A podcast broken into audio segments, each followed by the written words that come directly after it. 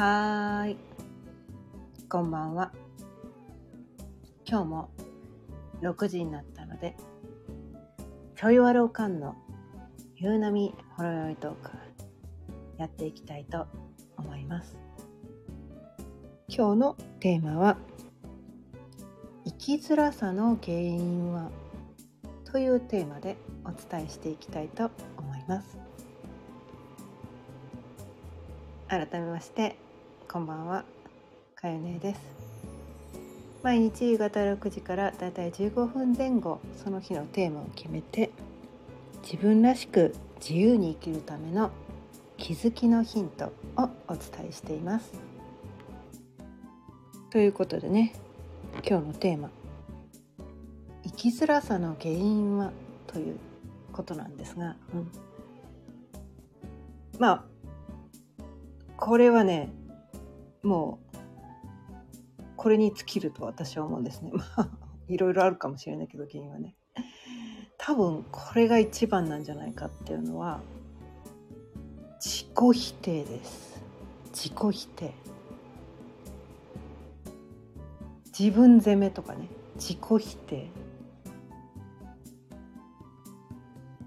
これが生きづらさの根本的な原因だと私はとてもとてもとても思うんですね。100回ぐらい言いたいぐらい。思うんですけど。うん、でまあ私ねこのね、まあ、数比33っていうね。ライフパスナーバーが数比33ってやつの人なんですけどその、まあ、数比ってねあんまりね聞いたことがない人はわからないかもしれないけどこのねあのまあ、数比っていろいろあるんだけどこの生年月日ね西暦の生年月日をね数字をねこう一桁ずつバラバラにして全部こう足した数字足した数字を本当はね一桁になるまで足していくんだけど足すと大体2桁になるんだけど最終的に1桁になるまで足すんだけどそのねその2桁になった時に11とか22とか33とかあたまに最近44っていうのもいるらしいんだけど、まあ、そのゾロ目になった時はそこで止めるみたいなねのがあるんだけど、うん、でゾロ目にならなかったら1桁まで足すっていうね。それでその自分のそのライフパスナンバーとかねこのまあ自分のなんていうのかなこの一番こうメインとなる自分の性質の中のメインとなるところ、のその数比っていうのが分かってその数字ごとにね1から9とあと11と22と33っていうのがあるんだけどそれぞれその数字ごとにねその数字が何になったかによってその人のこう性質とか性格とかねなんかそういう傾向みたいなのがねこう見えてくるんですね。うん私その中で33ってやつなんだけど33って人は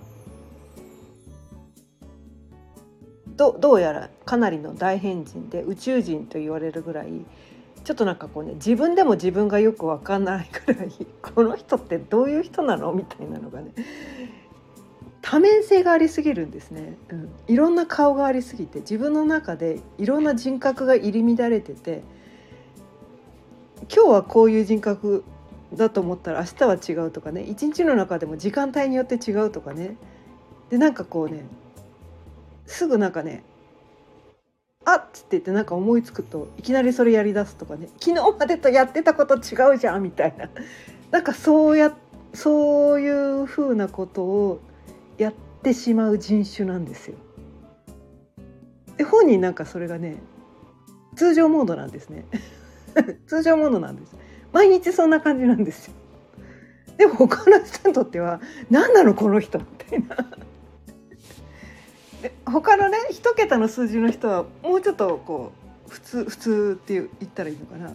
もうちょっと普通なバージョンの人が多くて。割とその人の傾向っていうのがね分かりやすかったりするんだけど。33の人わけわかんないわけなんですよ。わけわかんない自分でもわけわかってないんだけど。でわけわかんない人だから結構こう周りから理解されないわけですよ。周りか理解されない。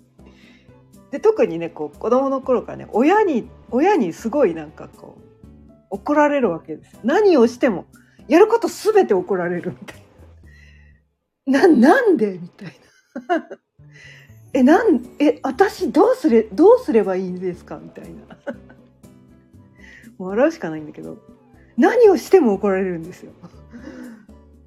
え良かれと思ってやってんですよこっちはね。良かれと思ってやってるんですよ。前回これで怒られたから次は違うようにしなきゃと思って。何やっても怒られる。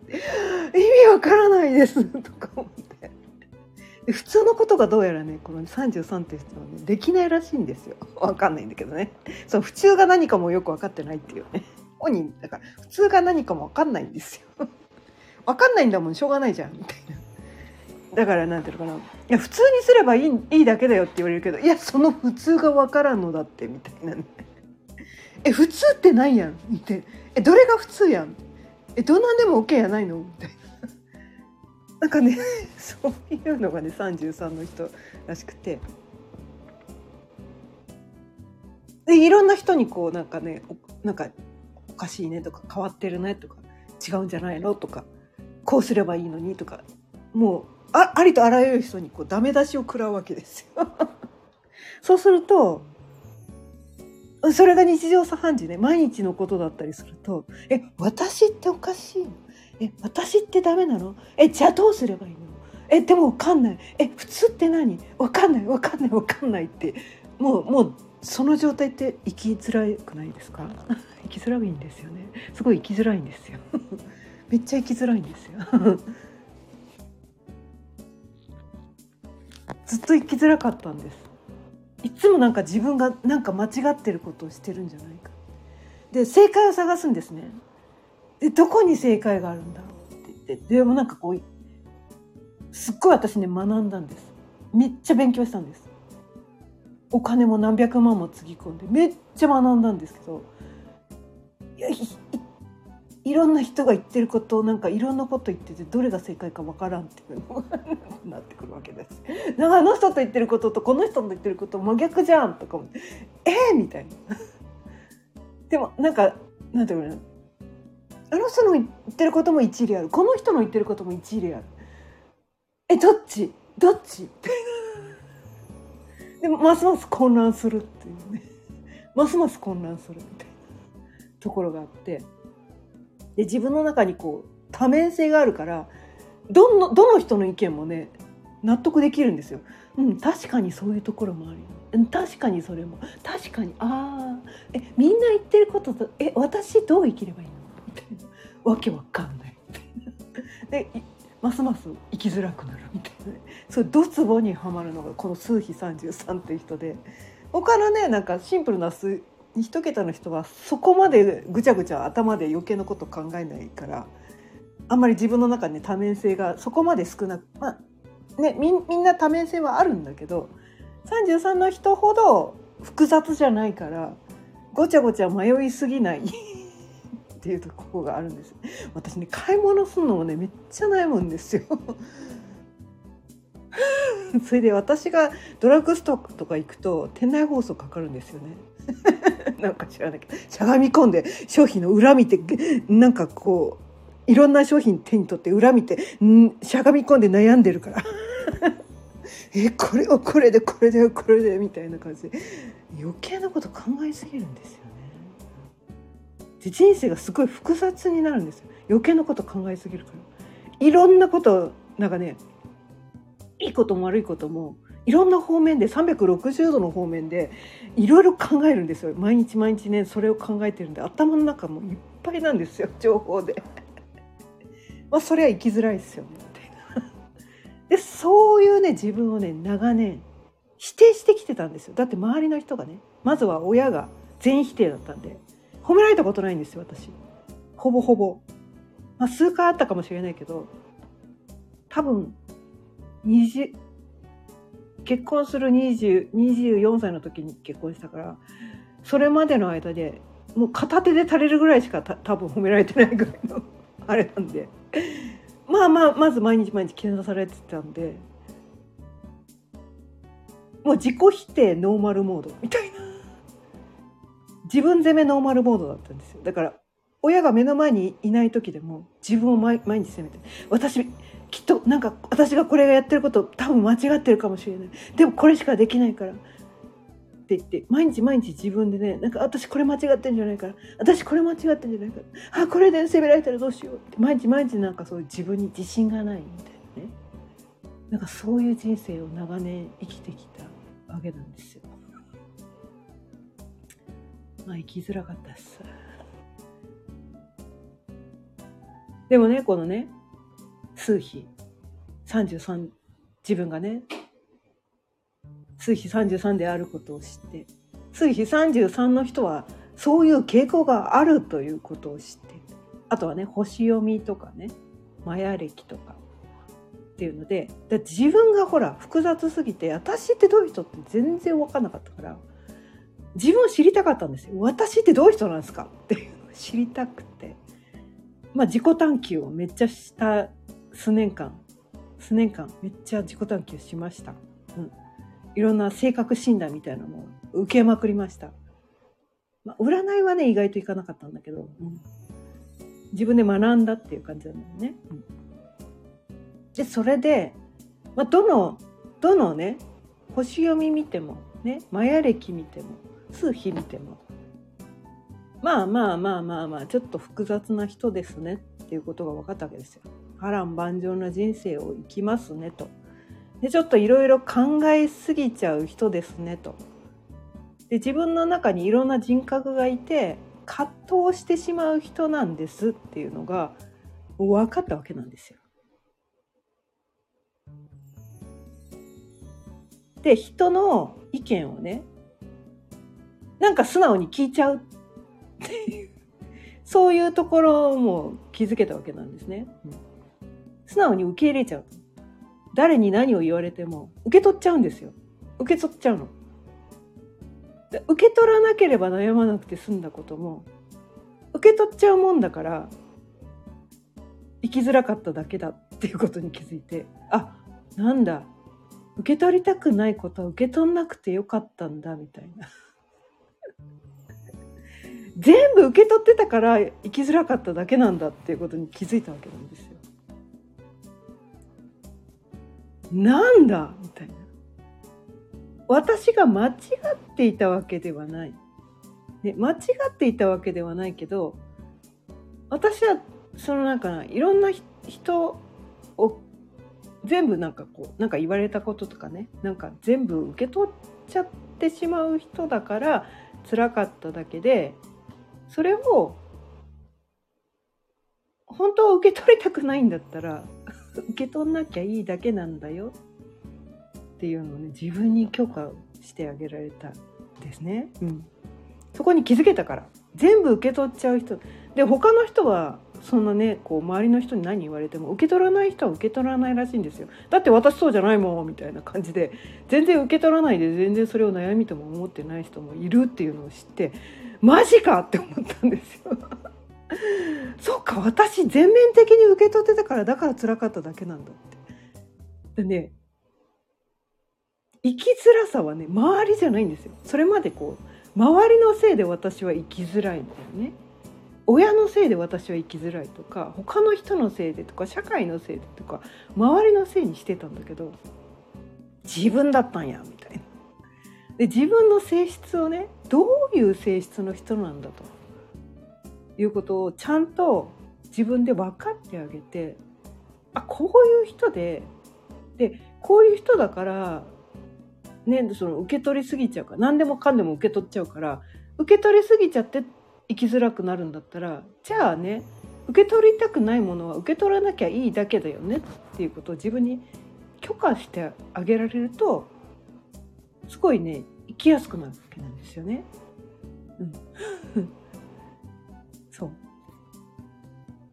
なんかねそういうことにこうねこう星読みとかね、まあ、数比とかマヤ歴とかいろいろ学ぶことによって自分というものが分かってきてで自分がどういうことに対して葛藤を感じやすい人なのかとかどういう性質なの人なのかってちゃんと分かってあげて自分に寄り添ってあげることが大事なのに私は自分を責めてたんですよ。自己否定ばっかりしてたんです。だから生きづらかっただけなんですよ。周りじゃないんです。周りの環境とか人とか全然関係ないんです。自分が自分に寄り添ってあげられるかどうか。そこに尽きるわけなんですね。それにはやっぱり自己理解っていうかね自分をちゃんと知ってあげるっていうことがすごく大切になってくるのかなって思うんですけど私は過去の私は、ね、全然自分のことが分かってなかったんです。で自分の全てがダメなんだと。でもどっかでねなんかこうなんとかダメなんだと思いつつもでもそんなことない私もなんかすごい人だって人に思われたいっていうそういうこうエゴもあるわけですよね。人から褒められたい、ね、人に好かれたい人から愛されたい人から称賛されたいっていうそういうエゴもあるわけなんですよ。なのに全否定されるわけなんですよ。まあそれは生きるの辛いですよね。うん、でこの音声でも何度もね何度もお伝えしてるんだけど世の中は鏡なんですよ。自分で自分を否定してるから周りも否定自分を否定するっていうことが起こってくる。まあ、どっちが先かね卵が先か鶏が先か分からんけど あそうなんだったとしたら自分が自分をね自分私これでいいんだ私これでいいんだ。私は何も間違ってない。これこれだからな。えっ、ー、とね人に対する押し付けとはまた違うんですよね。うん、自分で自分を肯定してあげるだけでよくて他の人に対して「いや私が正しいんだからあなたもこうしなさいよ」って人に押し付けるのそれはまた違う話であって自己肯定をしてあげるだけでよくて、うん、私はこれでいいんだと。私がね生まれ持ったその性質それはうーんと自分を否定しないってことだけです。でどっかこうなんていうかな自分が無理してなんか違う人になろうとしてるなとか自分が本当はそれやりたくもないのにやろうとしてるなってことはそれは否定した方がいいかもしれないです それはストップかけた方がいいかもしれないです。あの、うん、何でもかんでもねあの無理してやることを肯定とかね。なんかこう本当にやりたくないことを無理してやらせることを肯定するとかそういうことではないですね。全肯定ではないです、う、生まれ持った性質を全肯定です、ね、やることはねその生まれ持った性質を全肯定した上でじゃあ私はどういう生き方をしたら幸せなの？っていうね、まあ、それをやっていけばいいだけなのかなみたいな。うん、でその生まれ持った性質はその中ではねこの人に人の役に立てるような性質も持ってたりするんですよ全ての人がね。だからその生まれ持ったその性質を今まではね自己否定をしてね全部こう押し込めて隠してたけどえでもこれ出した方がなんかいろんな人の役に立てるんじゃね？って思うことを出していく。ただそれだけでいいんですよ。今まで隠してたことを出すだけ、素直に出すだけでいいんです。今まで 本来ね、もともと持ってない性質を無理してやろうとしなくてよくて、無理だからそれ、できないから。ね。自分じゃない自分になろうとするのは、それは違うわけですね。そうじゃなくて、今まで押し込めてた。ね、これは出してはいけない。自分でこう、自分を責めて自己否定をしてねこれは隠しておかなければいけないと思ってた。それをただ隠してたのをただ出すだけ。だからブレーキ踏んでたのを外すだけなんです。アクセル踏む必要ないってこと？アクセル踏むってことは頑張るってことだけどアクセル踏む必要もないんだよねみたいな。アクセル踏まなくていいんだよね実は。意外と。ブレーキ外すだけで楽に生きられたりする？あこれでよかったんだ。え？え？アクセル踏まなきゃいけないとアクセル踏まないと前に進めないと思ってたけど違うんだみたいな。ブレーキを外すだけでよかったのね。てんてんてんみたいな。涙ちょちょぎれるみたいなそんな感じです。はい。まあね。私はこのね50年以上にも渡る人生の中でこのね数秘とか星読みとか前歴とかに出会って、まあ、そのことに深く気づけたので今日はねこのテーマでお伝えしてみました。ということであ今日はね15分20分過ぎちゃったね 今日はこの辺りで終わりにしたいと思います。今日のテーマは生きづらさの原因は？ということでお伝えしてきました今日も聞いてくださってありがとうございました毎日夕方6時からだいたい15分前後その日のテーマを決めて気づきのヒントをお伝えしていますまた聞いてくださったら嬉しいですチャンネルのフォローやいいねボタンもぜひよろしくお願いいたします。それでは、また明日。さようなら。